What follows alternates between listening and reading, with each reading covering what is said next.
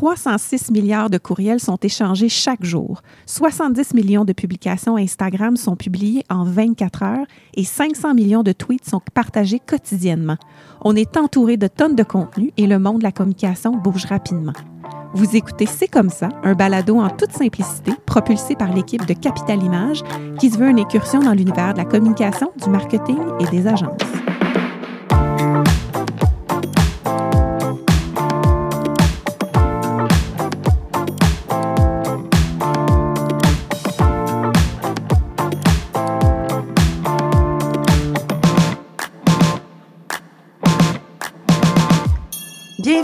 Troisième épisode de notre balado C'est comme ça.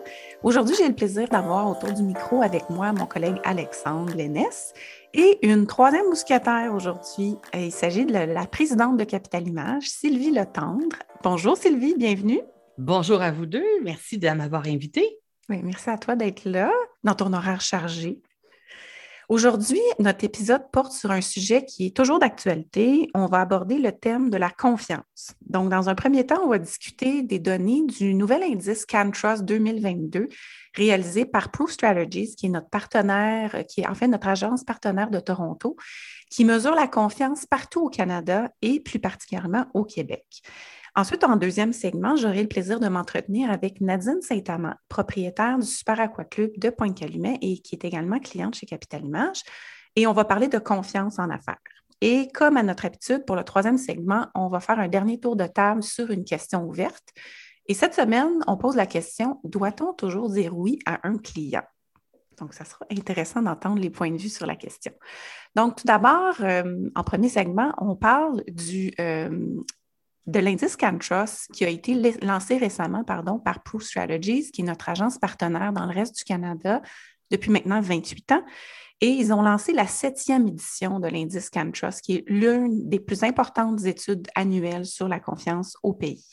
L'enquête a été réalisée du 4 au 16 janvier dernier et pendant justement la cinquième vague et les nouvelles restrictions causées par le variant Omicron. Donc, tout d'abord, Sylvie, j'aimerais ça t'entendre euh, sur euh, les données euh, de l'indice cette année parce que tu es une habituée du, sondage CanTrust. C'est à la cinquième édition qu'on est cette année. Et si je ne me trompe pas, tu, tu, es là depuis les tout débuts. Donc, je voulais savoir, d'une part, qu'est-ce que le sondage cette année nous révèle?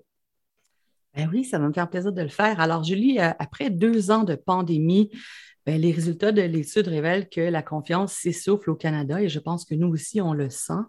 Euh, il, y a, il, y Omicron, bien sûr, il y a l'anxiété marquée d'une portion de, notre, de la population et il y a aussi les divergences politiques qu'on observe. Euh, ce sont les trois sources responsables euh, principalement de cette perte de confiance envers les institutions. Et je pourrais ajouter à ça que l'indice général de confiance des Canadiens est à seulement 34 donc, on parle d'une personne sur trois qui ressentirait de la confiance envers les institutions principales de notre pays. C'est une baisse de 11% en juste quatre ans. Alors, on sait que la pandémie a eu son rôle à jouer dans ça, mais il y a eu d'autres éléments aussi. Euh, on peut penser fake news, on peut penser ce qui se passe de l'autre côté chez nos voisins aux États-Unis, on peut penser à plein d'éléments. Mais donc, cette baisse globale-là de confiance euh, qu'on ressent ici au, Québec et au Canada euh, est, est principalement due à une forte diminution de la confiance, surtout envers les gouvernements au cours de l'année passée. Puis on va reparler de qu'est-ce qu'il y en est au sujet de comment les Québécois se sentent envers leur propre gouvernement provincial. Mais si on regarde au total les Canadiens, comment eux, ils se sentent envers leur gouvernement de leur province, ça, ça fait vraiment chuter nos statistiques, définitivement. Au, Québec, il y a 42% des répondants qui ont exprimé leur confiance envers notre premier ministre. Je pense que ce n'est pas surprenant. C'est un peu, on sait que ça a baissé au fil du temps à cause de la pandémie, l'usure et tout, mais on savait que les statistiques à l'égard de notre premier ministre au Québec étaient la plus haute, en fin de compte, au niveau de la confiance de tous les autres homologues des autres provinces. Alors, tout à fait. C'est quand même un point important à noter. Mais même si au Québec, la confiance est à 42% à l'égard de notre gouvernement provincial, on a quand même vécu une baisse de 3% depuis l'année passée. Donc, il y a quand même une certaine baisse. Ce qui est un peu explicable aussi là, dans la situation actuelle. En effet, Julie, tu as raison. cette confiance envers François Legault et son équipe a, aussi été observé lorsque l'équipe de Léger Marketing euh, faisait tout au long de la pandémie son sondage hebdomadaire.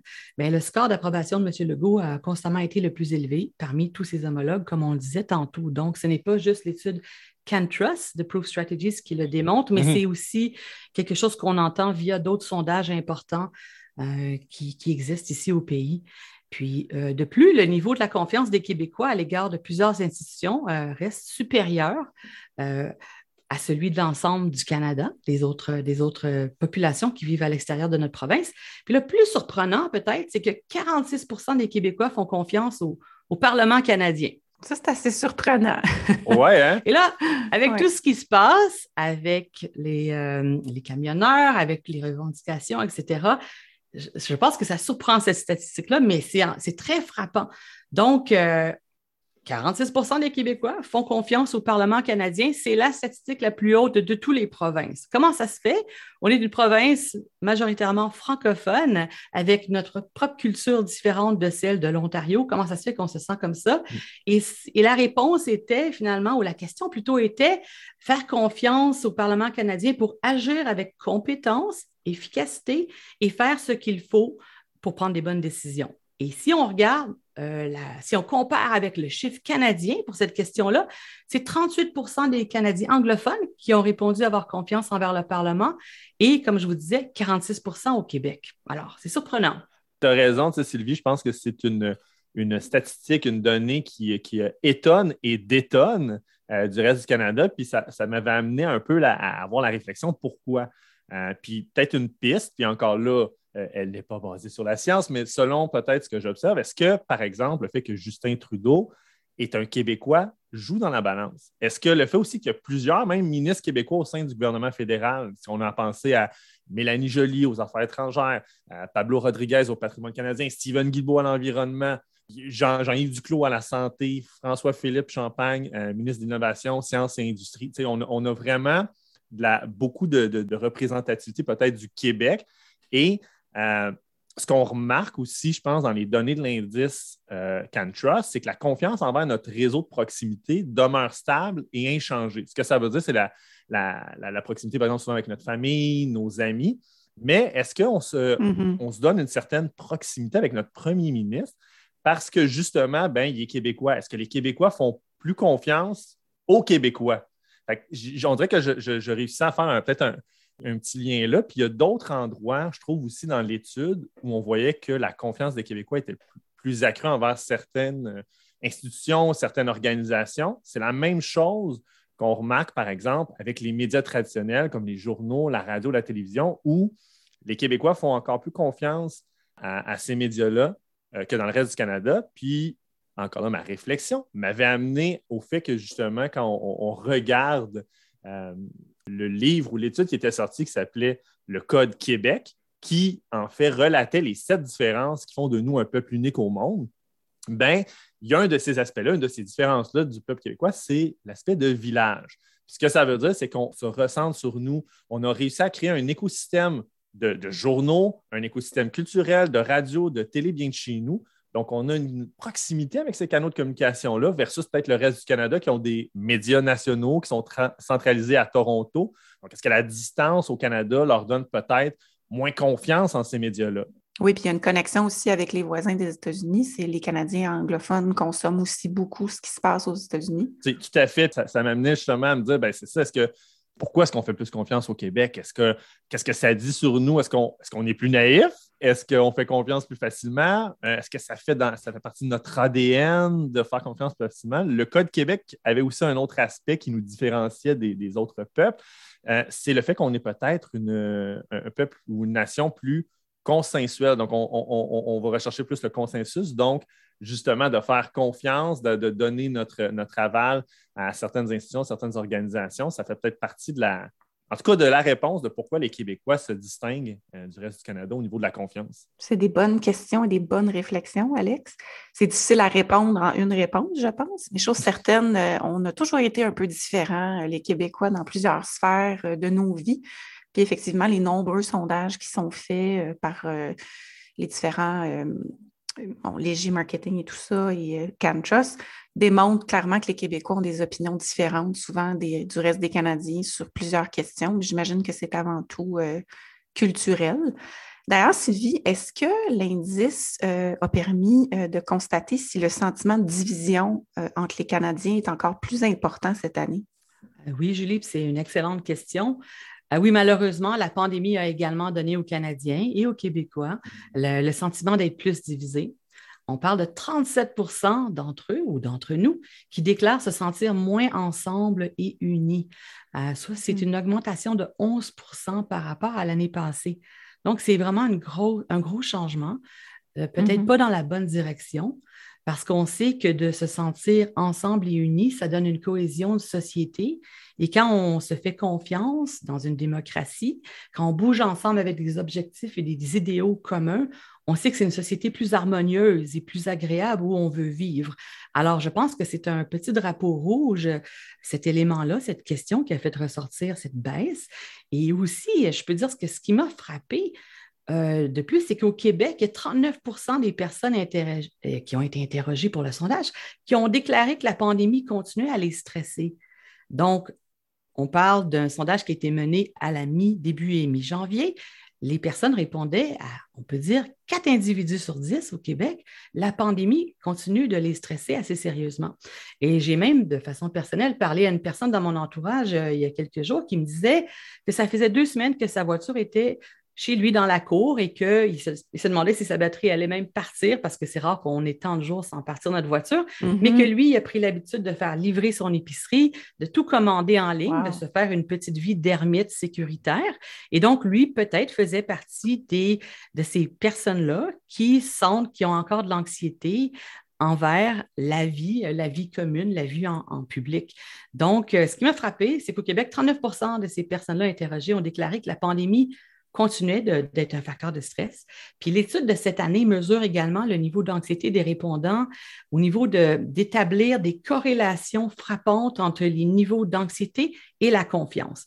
Donc, si on vient dire qu'il y a environ quatre personnes au Québec sur dix qui se sentent anxieuses, qui ont un peu peur de reprendre la vie, euh, on peut dire normale, presque le nouveau normal, ben c'est important pour nous, les communicateurs, c'est important pour les politiciens, c'est important pour les employeurs, pour les entreprises qui ont des produits ou des services à vendre, de réaliser que c'est le mood actuel en ce moment au Québec, quatre individus sur dix.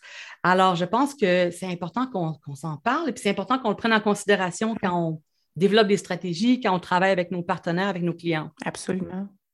C'est peut-être pas une majorité, quatre personnes sur dix, mais c'est quand même très important. Puis c'est un nombre considérable de personnes probablement silencieuses dans la conversation actuelle et qui ne se fait pas entendre euh, dans une manifestation ou euh, à Ottawa euh, parmi les, camionneurs, par exemple. Mais c'est frappant quand même de savoir que tous ces gens-là vivent une anxiété à un point tel que ça les ça empêche presque de vivre en société.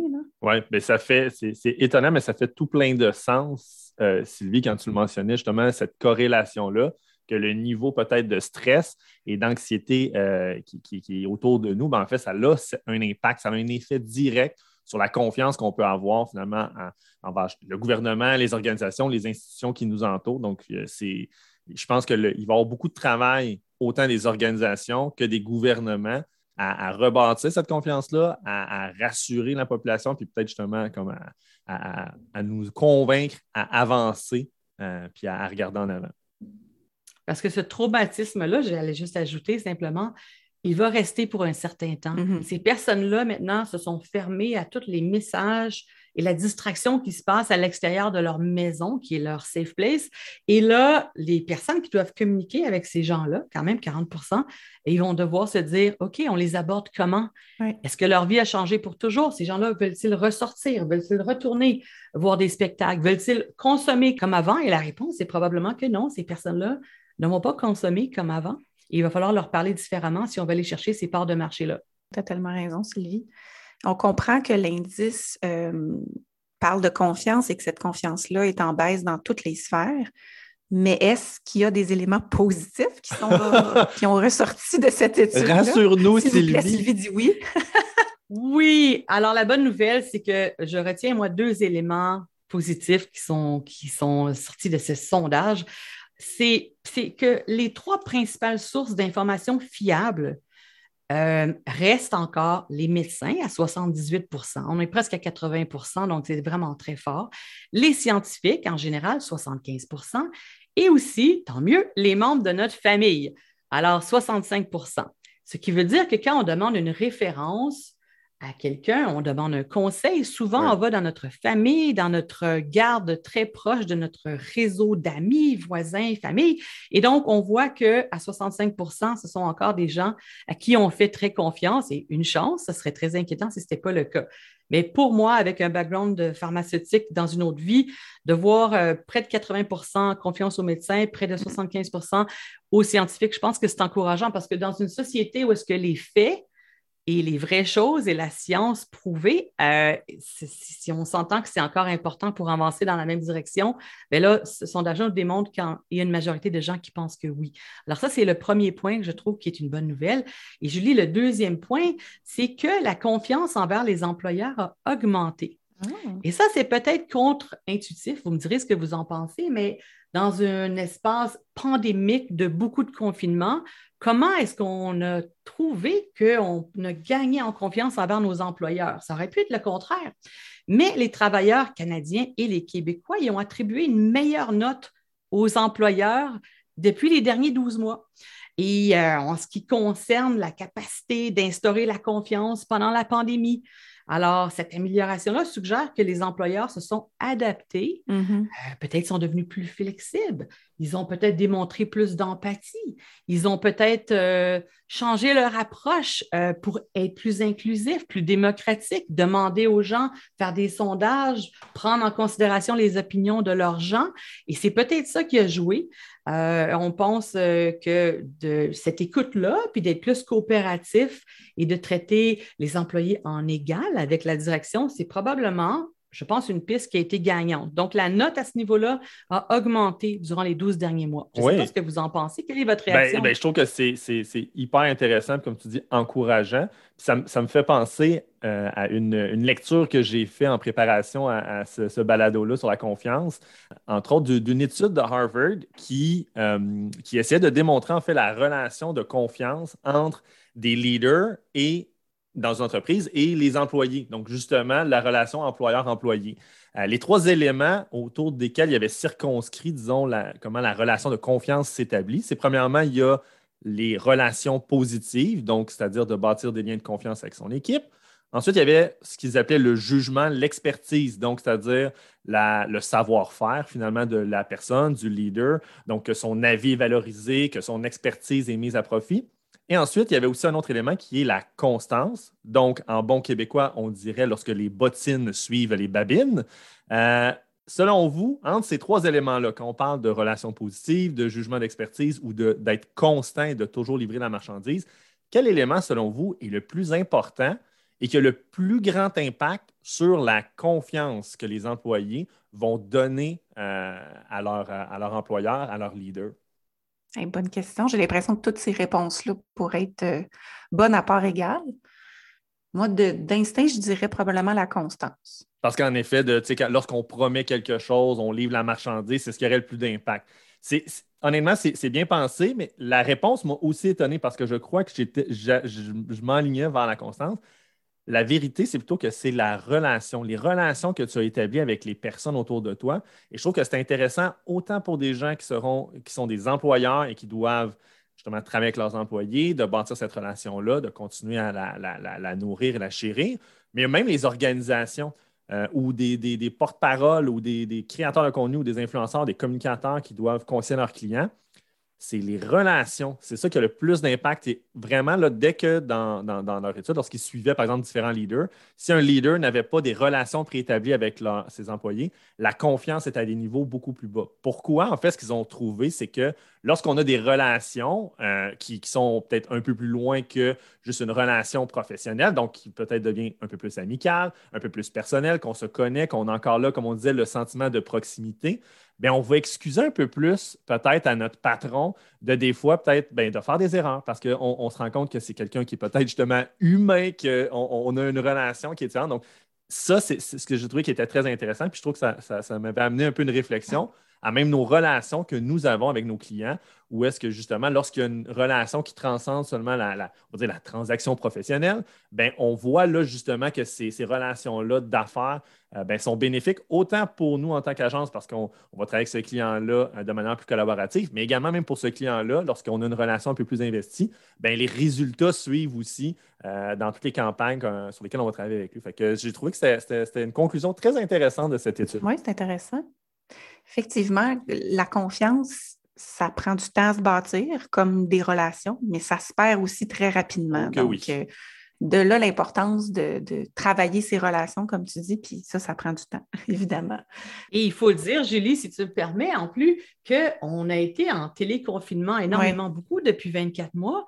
Et donc, on est en train de dire que le relationnel est le mm-hmm. facteur le plus important pour les relations humaines et pour la confiance. Donc, euh, ça nous demande plus d'efforts. Ça veut dire que l'ancienne façon de faire la business doit, doit continuer de changer parce qu'on vient d'établir que c'est le relationnel qui est important et on ne peut pas l'avoir comme dans une autre époque où est-ce qu'on dit je t'amène souper, je t'amène dîner, on discute, euh, on se rencontre à telle place. On n'a pas pu vraiment faire ça récemment. J'espère qu'on va pouvoir le refaire. Mais donc, ce que je garde en tête, c'est qu'il faut garder du temps dans l'horaire à chaque semaine et de l'énergie pour investir, pour travailler le relationnel parce que c'est ce qu'on cherche. Tellement, Sylvie, pour avoir une cohésion de société, ça prend de la confiance, évidemment, puis il faut renverser la tendance actuelle de cette perte de confiance-là envers les grandes institutions. Parce que quand il y a une perte à ce niveau-là, je pense, auprès de nos institutions, ça a une répercussion, ça impacte toutes les autres sphères de nos vies. Donc, pas de confiance envers nos institutions, moins de confiance envers les médias qui nous relaient de l'information, moins de confiance envers les organisations. Fait que je pense que ça a un impact majeur. Et on voit déjà en ce moment le changement de comportement euh, du gouvernement provincial en ce moment avec euh, une espèce d'un peu de campagne de séduction qu'ils sont en train de faire avec euh, la période de, de préélection. Mais à mon avis, ça va prendre bien plus que cette campagne de séduction-là pour renverser la tendance, évidemment. Parce que, comme je disais plutôt, quand il y a une perte de confiance, quand la confiance est difficile à bâtir, euh, ça prend beaucoup de temps. Et les politiciens vont devoir plus que jamais, à mon avis, faire preuve de transparence pour rétablir le niveau de confiance, mais aussi se montrer empathique, comme tu disais, Sylvie, tantôt, envers les gens qui sont, qui sont encore stressés par la pandémie et euh, anxieux euh, ils vont devoir prendre en considération ces gens-là aussi dans leur, euh, discours. Euh, et s'ils veulent justement renverser la tendance, à mon avis, ils vont devoir travailler vraiment leur communication, puis aussi leur plan, d'avoir un plan de match clair parce que c'est ce qu'on a observé dans les dernières semaines. Il n'y a comme pas de plan de match clair. Donc, mm-hmm. les gens, la population ne savent pas s'ils doivent faire confiance en ce que le, gouvernement euh, évoque et propose comme solution parce que le plan n'est pas clair et il a changé 150 fois c'est un point super important, Julie. On a besoin, je crois, après deux années de beaucoup d'incertitudes, de montagnes russes d'émotions et de changements, comme tu disais, le...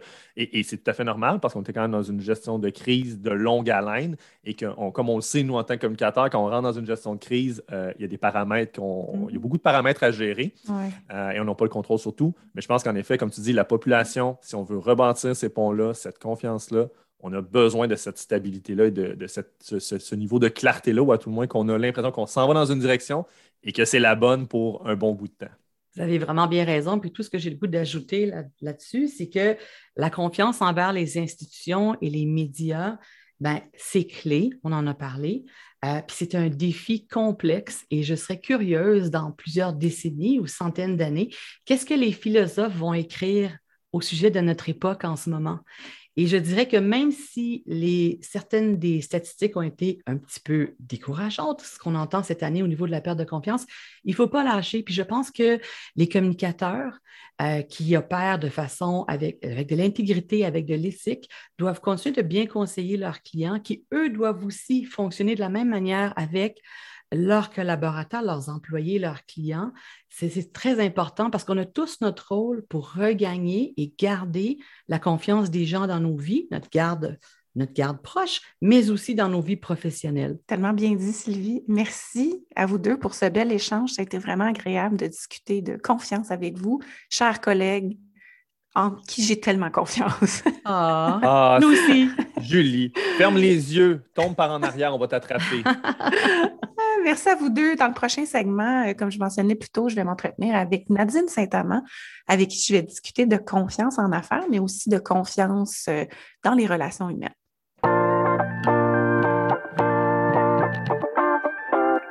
Ben, bienvenue Nadine, merci beaucoup euh, d'avoir accepté notre invitation de te joindre à nous pour cet épisode-là.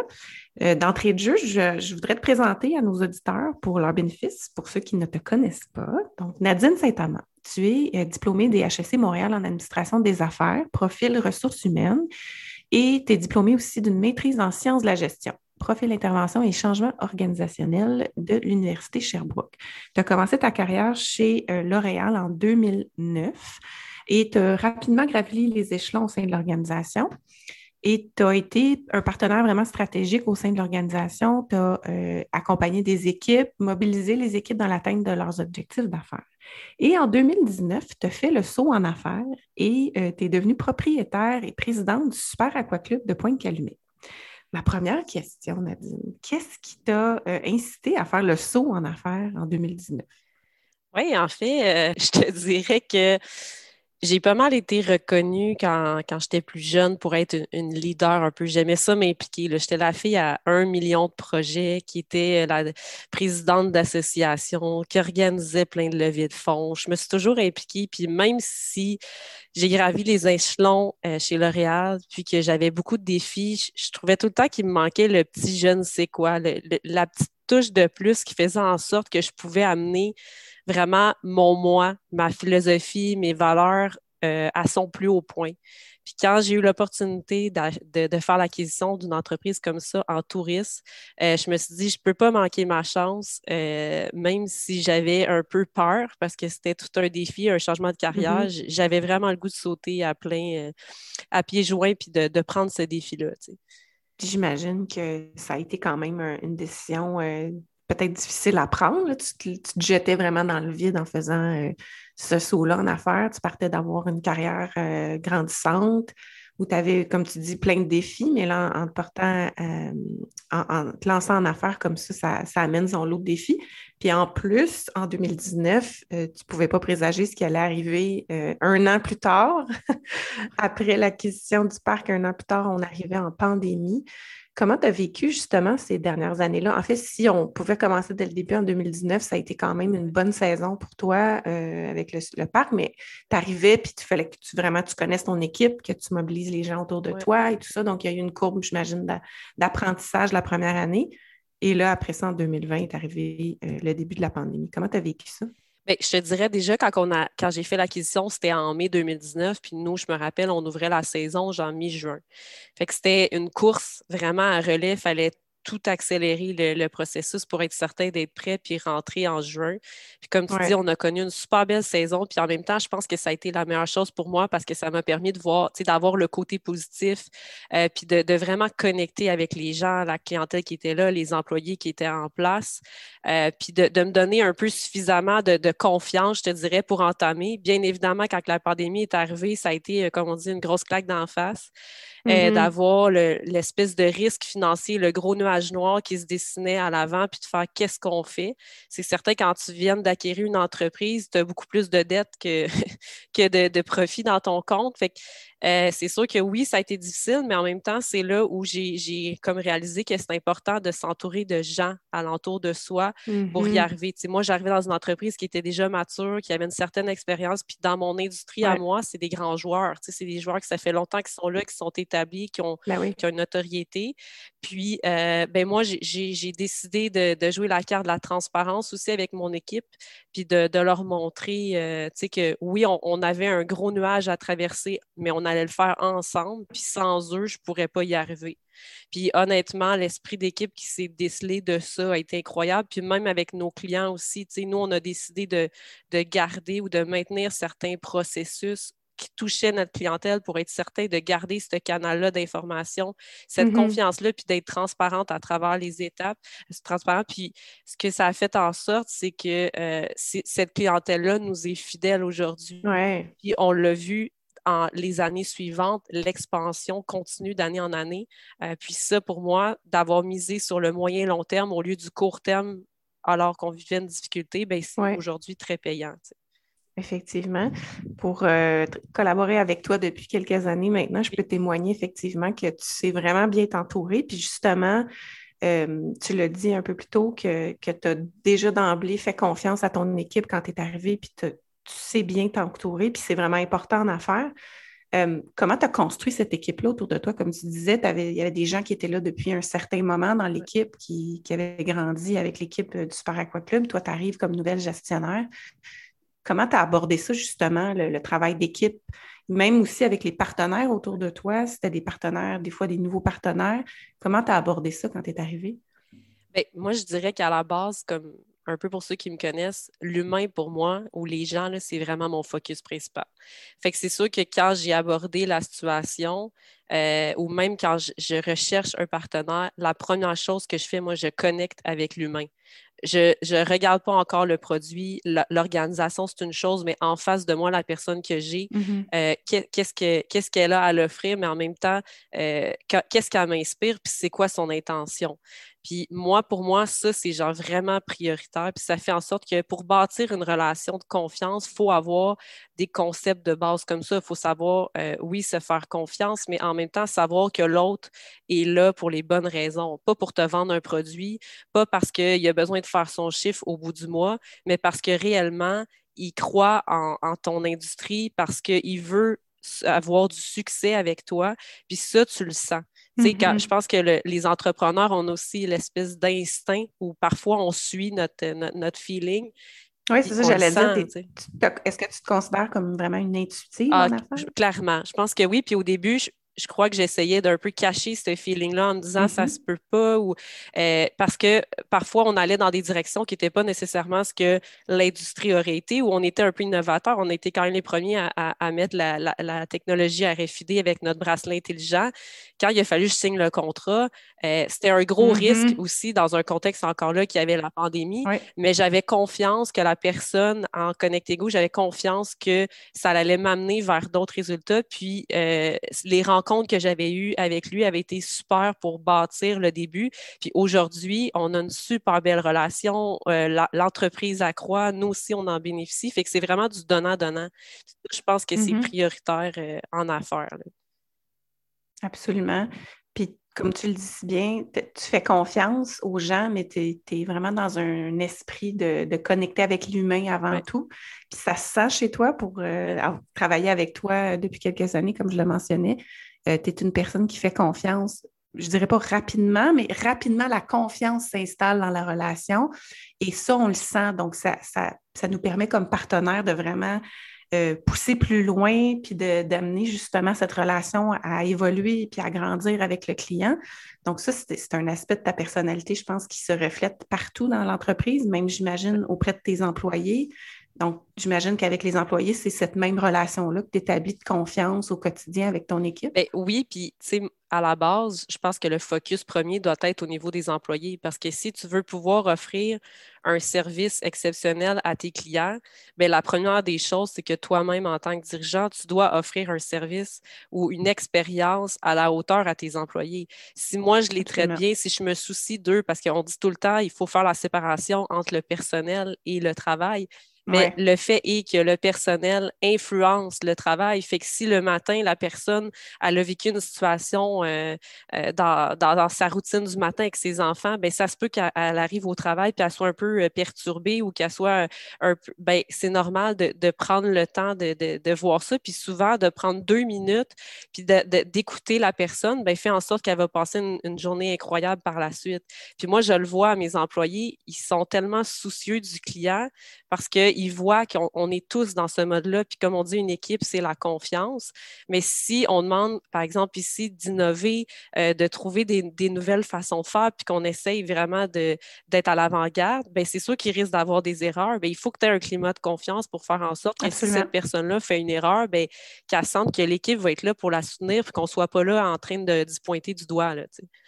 C'est drôle parce que tout ce que tu dis, c'est tellement euh, vrai, mais on sent vraiment le background derrière toi, le background en ressources ah humaines qui refait ça.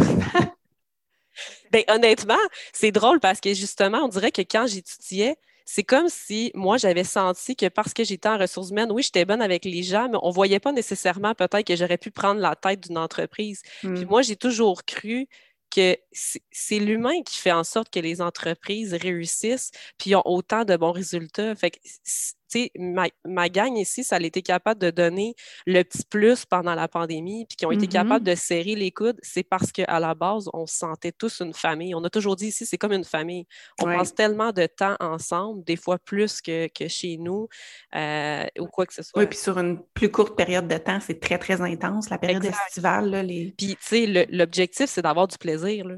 On, vient travailler si tu es capable d'avoir du plaisir en travaillant, que tu es capable d'avoir des belles relations avec, euh, avec tes collègues. Puis en plus, tu as la meilleure job parce que c'est pas de vendre des produits ou des services, mais qu'on participe à créer du bonheur, puis à créer des moments mémorables, puis à échanger avec ces gens-là. Ben, qu'est-ce que je peux demander mieux comme job? C'est tellement vrai.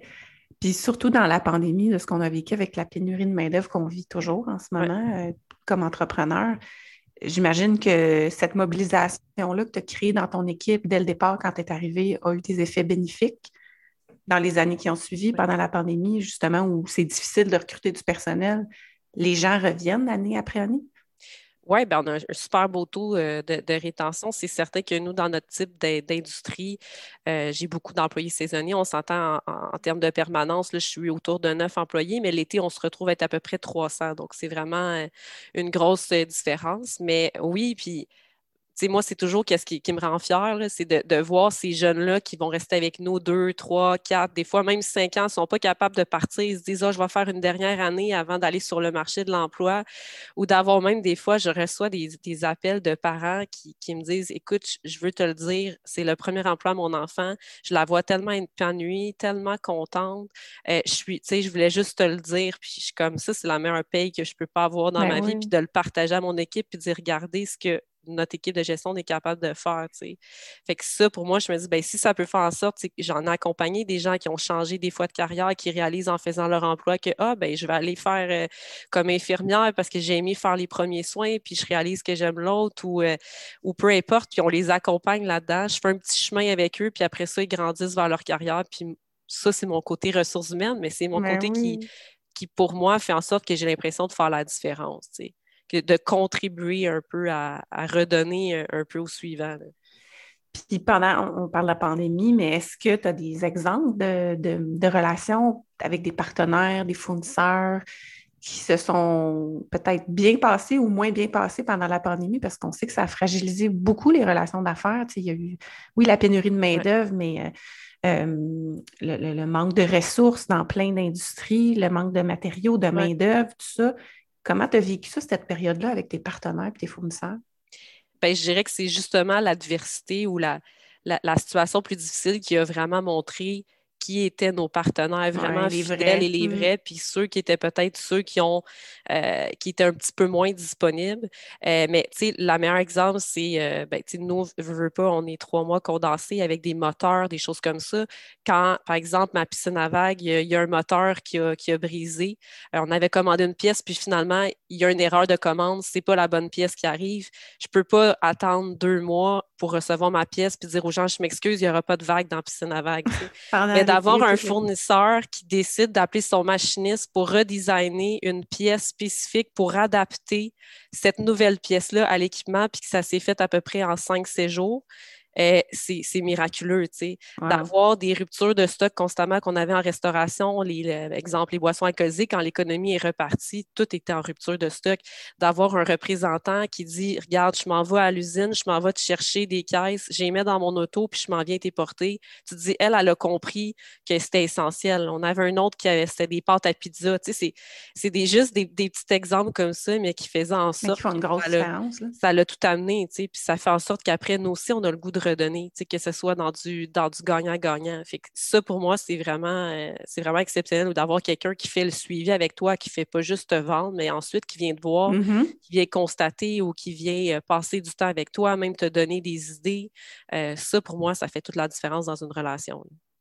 Mais tu es vraiment inspirante, Nadine, parce que je sais que ça, c'est beaucoup toi qui portes ça, cette, cette mobilisation-là au sein de l'équipe, au sein de l'entreprise. Puis les gens, c'est comme tu dis, quand, quand tu redonnes, les gens envie de se mobiliser pour toi puis de, contribuer au succès de l'entreprise, que ce soit un partenaire, un fournisseur. Ça, c'est des beaux exemples. Puis comme tu dis, dans l'adversité pendant les deux dernières années, même quand ça a été difficile, je suis certaine que tu as senti cet appui-là de, des gens autour de toi qui veulent que, ça fonctionne pour le parc puis que vous puissiez opérer le mieux possible. Ma prochaine question, ça serait comment tu entrevois les prochaines années pour euh, le parc puis pour l'entreprise, sachant que tu es une machine à idées puis qu'il y a toujours mille et un projets? C'est quoi ta vision du Super Aqua Club? Où tu vas amener ça? Oui, quand tu dis mille et un projets, ça c'est vrai, ça c'est mon défi, là, parce que sinon, j'avance en train puis je me rends compte que mes, mes gens ne sont pas encore, sont plus en arrière mais sont, sont très contentes de mes idées. J'essaie de les garder un peu plus à l'intérieur maintenant. Euh, mais, mais en fait, nous, on veut vraiment, on veut vraiment développer la branche expérientielle. on veut vraiment faire en sorte de, de, mettre au cœur la technologie. Comme on a dit, on a commencé avec l'implantation des bracelets intelligents, mais on veut aller plus loin aussi, que ce ne soit pas juste que tu glisses dans une attraction, mais qu'il y ait aussi d'autres sensations qui soient euh, développées autour de ça. Euh, on est chanceux, on, a une plage de sable doré, nous, fait qu'on a l'impression d'être dans le sud, mais à, proximité de Montréal. Fait que c'est de jouer avec ça aussi, puis de faire en sorte de compléter euh, l'expérience euh, sur site, puis de faire en sorte que chaque famille va y trouver son compte. Euh, que c'est vraiment ça que, je veux faire. Puis si je suis capable de développer, parce que bon, dans mon rêve le plus fou, ce serait qu'on soit pas juste l'été, mais qu'on puisse offrir aussi une, offre qui sera plus longtemps dans l'année, ben, c'est de développer ces idées-là, mais encore là, dans une optique de qu'est-ce qui se fait pas ailleurs ou de faire le quelque chose de différent pour offrir une expérience différente aux gens dans la, dans la communauté aussi.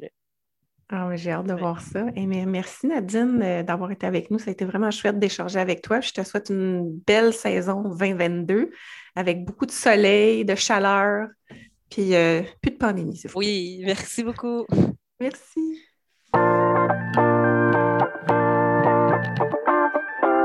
C'est toujours un plaisir de discuter avec euh, Nadine. Je sais que vous la connaissez aussi euh, parce qu'on travaille avec elle, évidemment, mais c'est vraiment une personne très, très intéressante. Elle a un beau parcours euh, d'entrepreneur, mais elle a tellement une, belle histoire à raconter aussi au niveau de, la confiance, mais aussi les relations qu'elle entretient avec ses employés, ses partenaires et tout ça.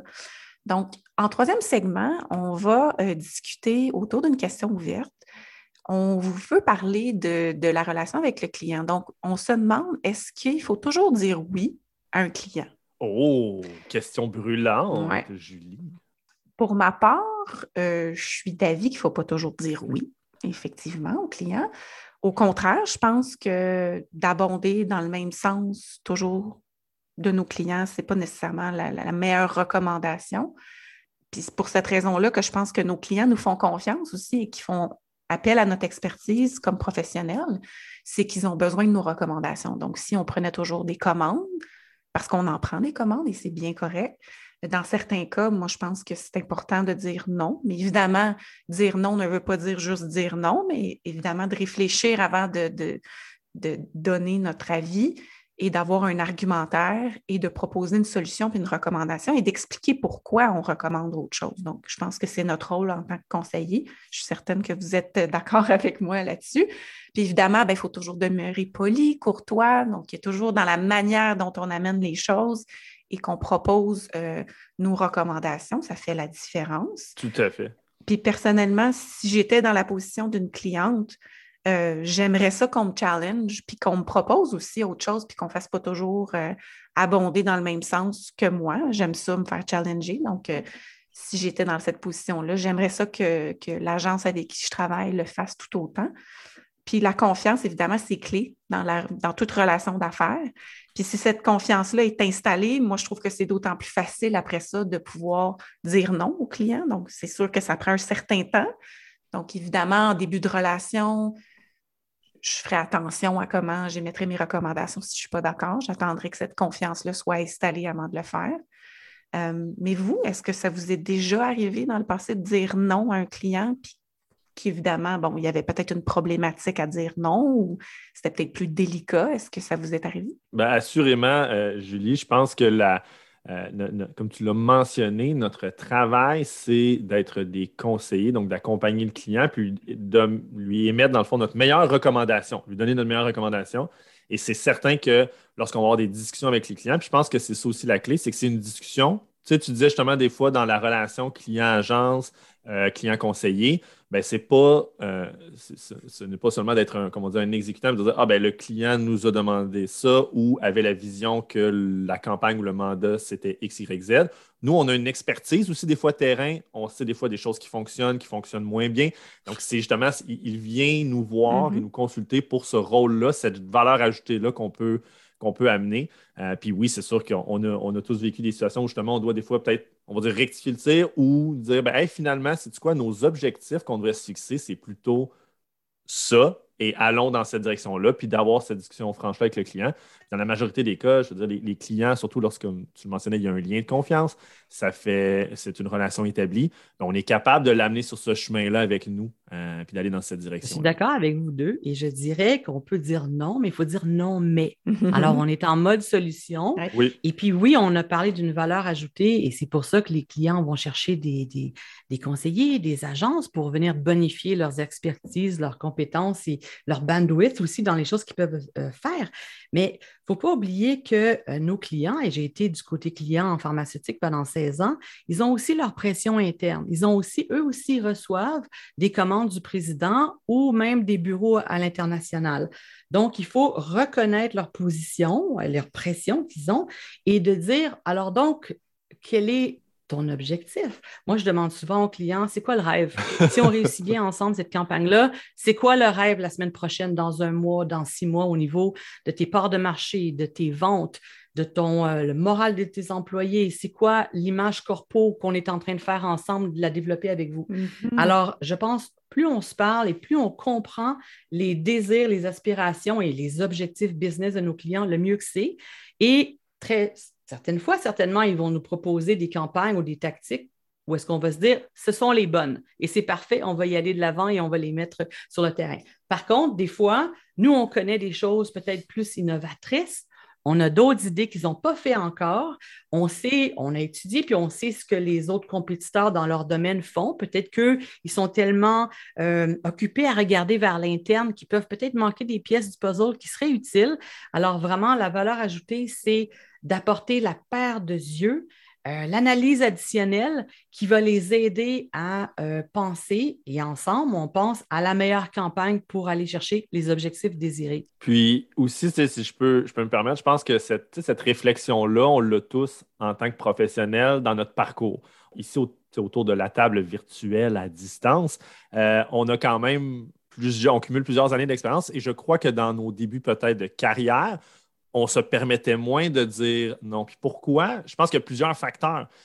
premièrement, ben, de dire non, c'est plus difficile parce qu'on doit expliquer, on doit justifier, mm-hmm. on doit dire pourquoi on recommande telle autre chose. Et là, on doit convaincre aussi le client ou même des mm-hmm. fois notre collègue ou notre supérieur de pourquoi on dit Ah, je, te comprends, je t'entends, mais je pense qu'on peut aller ailleurs. Puis de dire oui aussi, c'est qu'on se, on a l'impression, puis ça fait partie de ma personnalité et je crois que ça peut faire partie de vos personnalités. Nous aimons être sympathiques, être aimés. Donc, ça nous montre comme un conseiller conciliant, euh, qu'on est toujours positif, qu'on veut le succès de nos clients. Mais est-ce que c'est vraiment ça qui va se passer?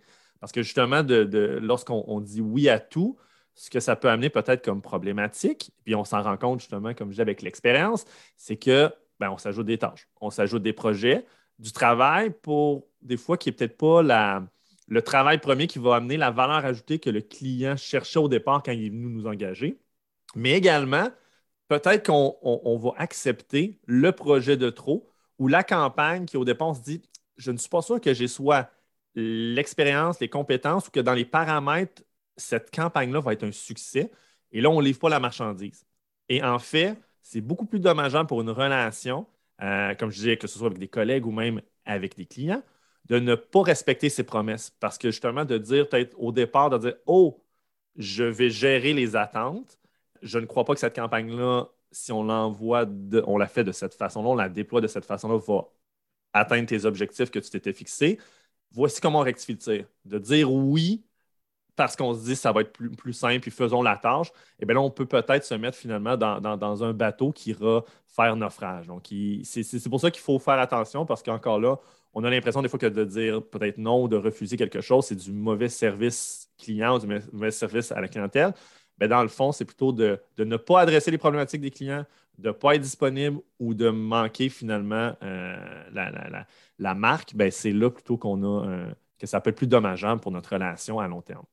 Tu as raison, Alex. Puis j'ajouterais à ça, ça sert à quoi les relations publiques? Ben, on est là pour travailler de façon éthique, pour changer ou faire évoluer les perceptions, les comportements, euh, les habitudes. Donc, si le plan de match qui est mis de l'avant ou les tactiques initiales qui sont suggérées ne vont pas aider le client à arriver vers cette solution-là, vers ce changement-là, vers sa clientèle cible ou vers la société ou qui que ce soit, bien, il faut repenser est-ce que ça vaut la peine de le faire et comment on veut le faire surtout? Tu as raison, Sylvie. Puis pour revenir à ce que tu disais, je pense que la clé là-dedans aussi, c'est la communication. Des fois, on est peut-être cordonnier mal chaussé, mais c'est important d'avoir ces conversations-là avec nos clients, franches et transparentes, sur, d'avoir une conversation. Écoutez, je vois que ça ne fonctionne pas pour vous. On vous propose des recommandations. Est-ce qu'il y a quelque chose qu'on comprend mal de vos objectifs? Est-ce qu'à l'interne, vous avez justement des, des, problématiques euh, internes qui vous empêchent de trouver une alternative intéressante. Bref, je pense que de mieux comprendre son client va nous permettre, nous, comme conseillers, aussi de mieux comprendre la réalité de notre client puis d'ajuster notre, notre fusil d'épaule.